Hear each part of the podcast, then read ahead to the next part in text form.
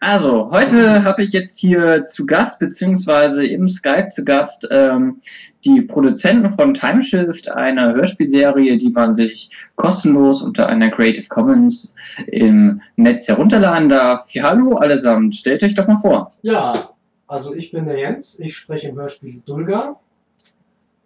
Hallo, ich bin der Lars und spreche den Sean. Ja, und ich bin der Bernhard und ich spreche den Professor Winter. Ja, dann erklärt doch mal für unsere Hörer oder für meine Hörer, aber jetzt sind es ja unsere Hörer, ähm, worüber euer Hörspiel so geht. Ja, unser Hörspiel ist äh, grundsätzlich eine äh, Science-Fiction-Zeitreisegeschichte, ähm, in der es äh, den, die Hauptfigur Sean McKenzie, der am CERN arbeitet in, in der Schweiz, den verschlägt sich ein Unfall einmal quer durch die Zeit und seitdem driftet er halt so von Episode zu Episode immer wieder in eine andere Epoche hinein. Ähm, wie kommt man denn dazu, überhaupt so ein Hörspiel zu produzieren? Und ich meine, ähm, obendrauf gesagt, ich finde es noch sehr aufwendig auch produziert. Also wie habt ihr damit angefangen? Also ursprünglich äh, haben der Bernhard und ich mal äh, einen Comic, den ich gezeichnet habe, mit äh, Fotostory, ja, Programm, Fotos, ne, Fotostory haben wir das äh, umgesetzt als äh, quasi äh, Bilder, über die sich die Kamera bewegte und dazu haben wir dann die Stimmen gesprochen. Und äh, das Problem war in der ganzen Geschichte, aber äh, zum einen war das noch ganz schön konfus von der Technik her, wie wir das gemacht haben. Und äh, ich kam mit dem Zeichnen nicht mehr schnell genug hinterher. Und äh, mir persönlich ging es darum, ich wollte Geschichten erzählen und das ging mir nicht zügig genug. Und äh, da lag unser Low-Motion-Movie-Projekt so ein bisschen auf Eis und dann haben äh, der Jens, der Bernhard und ich uns mal zusammengesetzt und weil Jens auch so ein Hörspiel-Crack ist, ja. sind wir dann über ihn quasi auf die Idee gekommen, Mensch, lass uns doch einfach die Bilder weglassen und einfach mal schön ja, halt ein Hörspiel ausmachen. Also so habt ihr dann euch entschieden, einfach mal euren ähm, gezeichneten Comic mit viel ähm, ja, Arbeit dann auch als Hörspiel umzusetzen und seid ihr denn dann eurem Ziel näher gekommen, dass es schneller geht oder habt ihr dann gemerkt, okay, Hörspiel, nee, warte mal, wenn wir das ordentlich machen wollen, dann verbraucht es noch viel mehr Zeit als unser Comic? Also an der Stelle sollte man, glaube ich, sagen, dass das Hörspiel nicht äh, der Comic ist. Also der Comic war eine eigenständige Geschichte, die Lars gezeichnet hat und äh, die im Prinzip nur vertont wurde und das Hörspiel hat mit dem Comic, der ursprünglich da stand, nicht wirklich was zu tun. Außer dass wir die gleichen Sprecher sind. okay, ja, das ist ja auch was.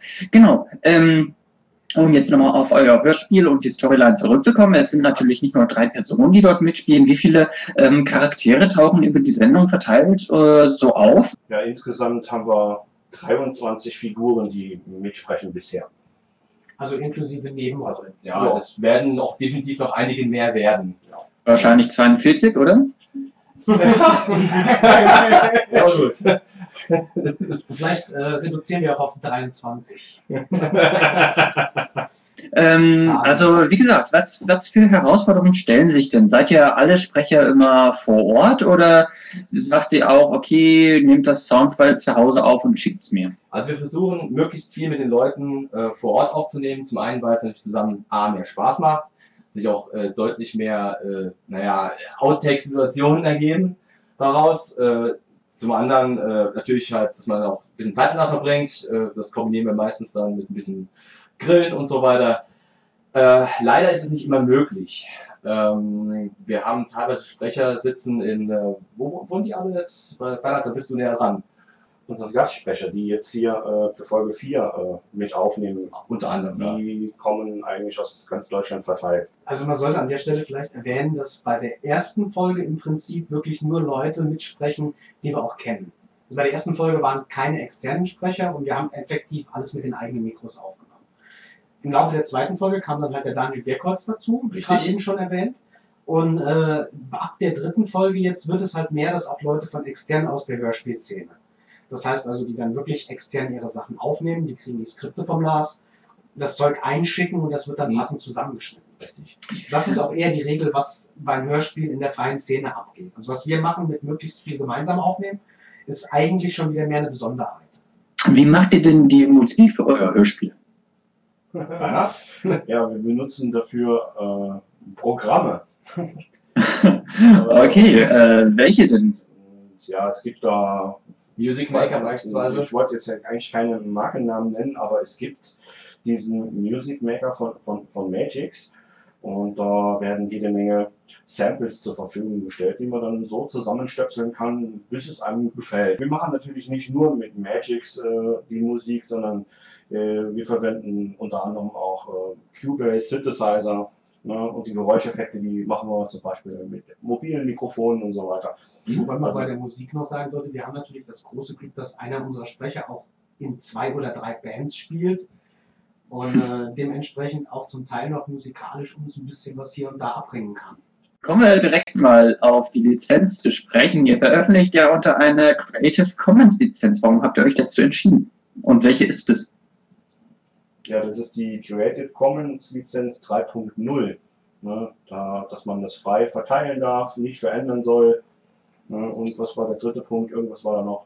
Non-commercial, nicht Nicht kommerziell. kommerziell, genau. Hm? Genau, Namensänderung nicht kommerziell und äh, Share-like.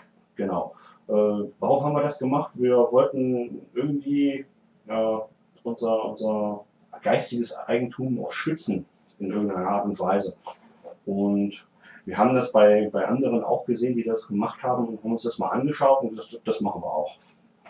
Ja, ähm, na genau, da werde ich jetzt mal ein bisschen nachbohren und nämlich fragen, warum macht ihr denn, also ich hatte es eben verkehrt gesagt, es ist keine Share-alike, sondern eine Non-Derivative-Lizenz, unter der ihr das dann auch macht. Äh, warum macht ihr es nicht unter einer Share-alike und veröffentlicht zum Beispiel die Spuren zum neu zusammenmixen, vielleicht Leute auch ihr eigenes Hörspiel aus euren Spuren machen?